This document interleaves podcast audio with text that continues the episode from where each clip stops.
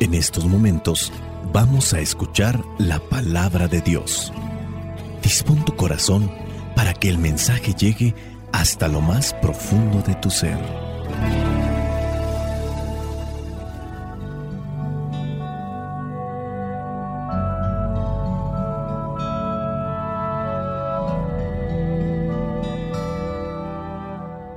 El Evangelio que la iglesia nos presenta para el día de hoy corresponde a Mateo, capítulo 10, versículos del 7 al 15. Dice así, Vayan y anuncien que el reino de los cielos se ha acercado.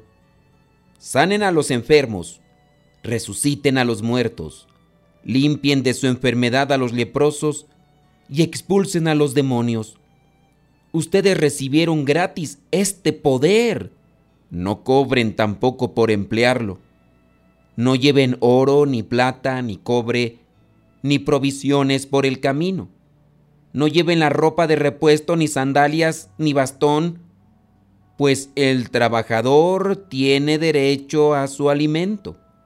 Cuando lleguen ustedes a un pueblo o aldea, busquen alguna persona de confianza y quédense en su casa hasta que se vayan de allí. Al entrar en la casa, saluden a todos los que viven en ella. Si la gente de la casa lo merece, su deseo de paz se cumplirá. Pero si no lo merece, ustedes nada perderán. Y si no lo reciben ni los quieren oír, salgan de la casa o del pueblo y sacudan el polvo de los pies y sacúdanse el polvo de los pies.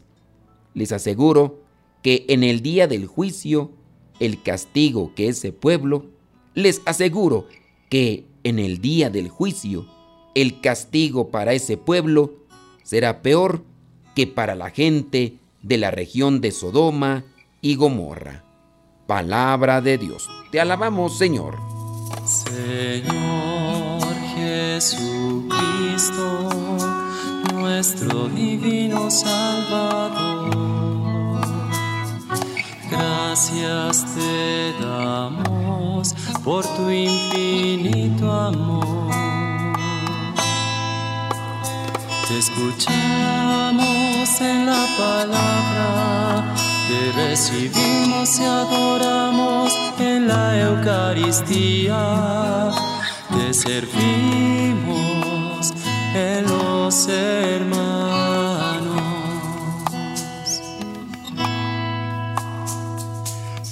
seamos misioneros como lo quieres tú,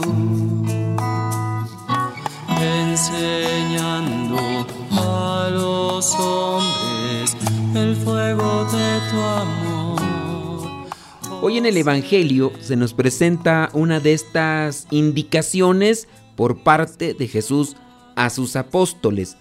Ya ha pasado la etapa, bueno, no pasa porque es una formación permanente. La instrucción, no podemos decir, uy, ya aprendieron todo lo que tienen que aprender y, uy, ya la hicieron. No, la formación debe ser permanente. Llámale como quieras, actualización u otras cosas más. Pero dentro de estas indicaciones es, vayan y anuncien que el reino de los cielos se ha acercado. Y ahí es donde nosotros tenemos que discernir. E incluso yo les dejaría a ustedes como una tarea reflexiva considerar qué es el reino de los cielos o cómo consideran el reino de los cielos.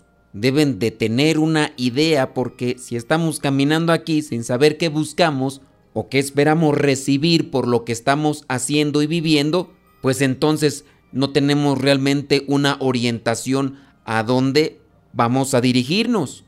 Lo que sí tenemos que quitar de nuestra mente es aquella concepción que a veces puede ser equivocada. Estamos viviendo en el mundo, somos materia, nos rodeamos de materia. Nosotros mismos somos materia, materia y espíritu. Nuestra materia necesita de más materia, es decir, nuestro cuerpo, nuestro organismo necesita de comida, materia, líquido. Pero la parte espiritual, nuestra alma espiritual, necesita de cosas espirituales. El reino de los cielos es eso espiritual, pero a su vez material. no es pura o totalmente espiritual. No es insertar lo espiritual en lo material, es con lo espiritual que podemos nosotros recibir y alimentar nuestra alma, con eso podemos trabajar en este mundo material. Otras veces yo les he compartido la cita de Romanos 14, 17, porque el reino de Dios no es comida ni bebida, sino justicia, paz y alegría en el Espíritu Santo. Las dos formas son correctas, reino de Dios y reino de los cielos. No es que se contrapongan. Al final son dos formas para referirnos a este reino que nos trae Jesucristo, que nos muestra cómo alcanzarlo estando en esta tierra, porque no podemos dejar de ser de esta tierra, o no podemos dejar de ser materia. Mientras estemos en este mundo caminando con este cuerpo que Dios nos dio, debemos de estar apegados a la materia, pero sin obsesionarnos por ella, porque nuestra meta es el cielo. Y es este anuncio lo que tienen que hacer los apóstoles. Caminemos por el mundo, pero buscando siempre la herencia que tenemos allá en el cielo. Busquemos la patria eterna. No busquemos los bienes de este mundo, los bienes materiales, busquemos los bienes del cielo. Diría el salmista, como busca la sierva corrientes de agua. Así mi alma te busca a ti, Señor. La verdadera felicidad se va a conocer y experimentar hasta que el alma se conecte con Dios. La oración, los sacramentos, la reflexión son las maneras en las que el alma se conecta con Dios. Y si nos llenamos de Dios y estamos conectados con Dios, tenemos que transmitir o hacer o decir aquellas cosas que son fruto de lo que llevamos dentro. Por eso, Romanos 14, 17, porque el reino de Dios no es bebida ni comida, sino justicia. Una persona que esté conectada con Dios, porque está llena de Dios, buscará vivir en la justicia. Porque el reino de Dios no es comida ni bebida, sino justicia, paz y alegría en el Espíritu Santo. Nosotros anunciamos ese reino en la medida en que vivimos eso. Yo quiero ser justo, Señor. Yo quiero tener esa paz que me prometes. ¿Qué tengo que hacer? Vivir mi palabra. Recibir las gracias espirituales que se conceden a través de la oración, a través de los sacramentos. Regresando a las indicaciones de Jesucristo para con sus apóstoles. Sanen a los enfermos. Resuciten a los muertos. Limpien de su enfermedad a los leprosos y expulsen a los demonios. Aquí vienen las formas prácticas en las que ellos deben de actuar. Ya no solamente deben de ser anunciadores, sino que tienen que vivir ese mensaje para que también las personas crean lo que ellos están anunciando. Sanen a los enfermos. Los apóstoles llegaron a sanar a muchas personas. Nosotros sabemos que también la oración con fe sana lo que son estos cuerpos que a veces desgastados por las presiones, tensiones, frustraciones de la vida, se debilitan y se enferman. Y muchas veces me ha tocado a mí conocer de personas que están enfermas, pero que a través de los sacramentos, a través de la oración, llegan a levantarse, llegan a animarse, llegan a activarse y retomar lo que es una vida ordinaria. Sanen a los enfermos, resuciten a los muertos. Podríamos decir que incluso hay muertos que regresan, muertes clínicas y de repente se dan ese tipo de regresos. Pero sobre todo, estas muertes a las que podríamos nosotros referirnos más es a una persona que se encuentra viviendo en un vicio o que se encuentra viviendo en el pecado y que a través de la predicación del reino de Dios o a través de la predicación de la palabra, esa persona se levanta dejando su vicio o su vida de pecado y se reactiva, vuelve a vivir. Porque de qué serviría hacer que un muerto se levante si no tiene un cambio de vida? Volvería a las mismas situaciones. Esta persona la daban por muerta, muerte clínica, regresa, pero vuelve a ser la misma persona pedante, altanera, grosera, soberbia. ¿Qué tipo de vida está dándole a los que le rodean? Volvió a la vida esta persona que incluso ya la daban por perdida, los demás no tenían esperanzas en su conversión y mira, lo que no pudieron algunos psicólogos, terapeutas y psiquiatras, lo pudo la palabra de Dios. Volvió a la vida, se reintegró a las actividades familiares y ahora la esposa y los hijos están contentos. ¿Le hace falta purificarse? Claro que sí, perseverancia, constancia, mucha humildad y no soltarse de la mano de Dios, vas a ver que poco a poco Dios va haciendo su obra maestra y va haciendo el hombre nuevo en cada uno de nosotros. Limpien de su enfermedad, dice a los leprosos, y expulsen a los demonios. Estas son las indicaciones que Jesús le da a sus apóstoles, aquellos que son enviados. Dice, ustedes recibieron gratis este poder, no cobren tampoco por emplearlo no es desconocido, ya desde aquellos tiempos los mismos fariseos se aprovechaban a veces de los bienes materiales de las viudas y de hecho se los echa en cara a Jesús diciéndoles que son unos aprovechados y rateros porque les están robando a las pobres viudas lo poco que tenían. También se puede dar en la actualidad, se pueden dar esos abusos. Después dice, no lleven oro ni plata ni cobre ni provisiones para el camino, no lleven ropa de repuesto ni sandalias ni bastón, pues el trabajador tiene derecho a su alimento.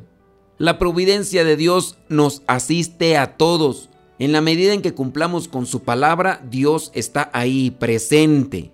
La providencia de Dios también se manifiesta en las personas que han pedido algo a Dios y se los ha concedido por medio de aquellos que son enviados de Dios, los apóstoles. Otras de las indicaciones son sobre la relación que van a tener con la gente a la que le van a anunciar esta palabra o este mensaje. Dicen que cuando llegue a un pueblo busquen a una persona de confianza. No es buscar una persona al azar, no, persona de confianza que esté sin duda en sintonía con este mensaje que se está compartiendo. Quédense en su casa hasta que se vayan de allí. Saluden a los que viven en esa casa. Si la gente de la casa lo merece, su deseo de paz se cumplirá, pero si no lo merece, ustedes nada perderán. Y ya también está la advertencia para aquellas personas que pudiera ser que se resistan al mensaje de Dios. Porque ciertamente hay muchas personas que se niegan a la buena nueva, quizá porque se encuentran muy heridas por algo que vieron o experimentaron en el pasado con alguna persona de iglesia. Y eso requerirá más paciencia y comprensión para compartir la buena nueva de Dios y hacer comprender a la persona que no todos somos igual. Y si en el pasado esta persona puede ser que se haya encontrado a alguien que le hirió en la fe, que nosotros seamos los enviados de Dios para sanar esa herida que pudo haber hecho otra persona porque somos llamados a sanar, a curar las enfermedades, tanto físicas como espirituales. Pero recordemos que no todo hay que dejárselo a la fe.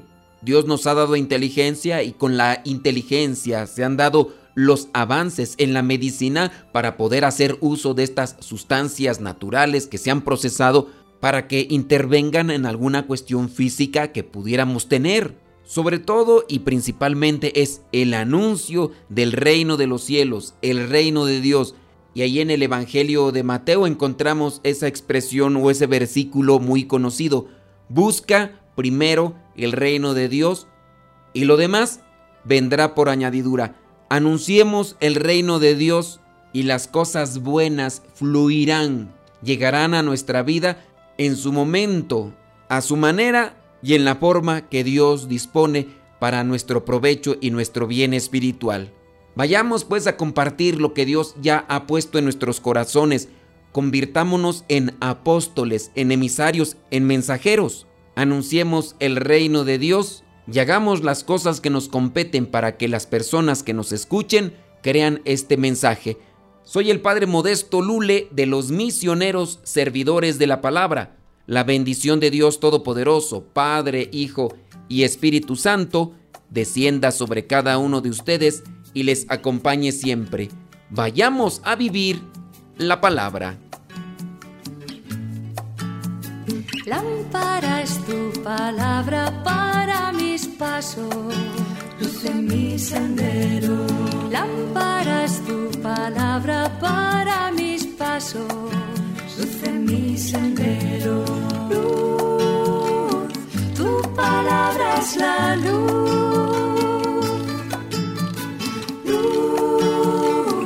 Tu palabra es la luz.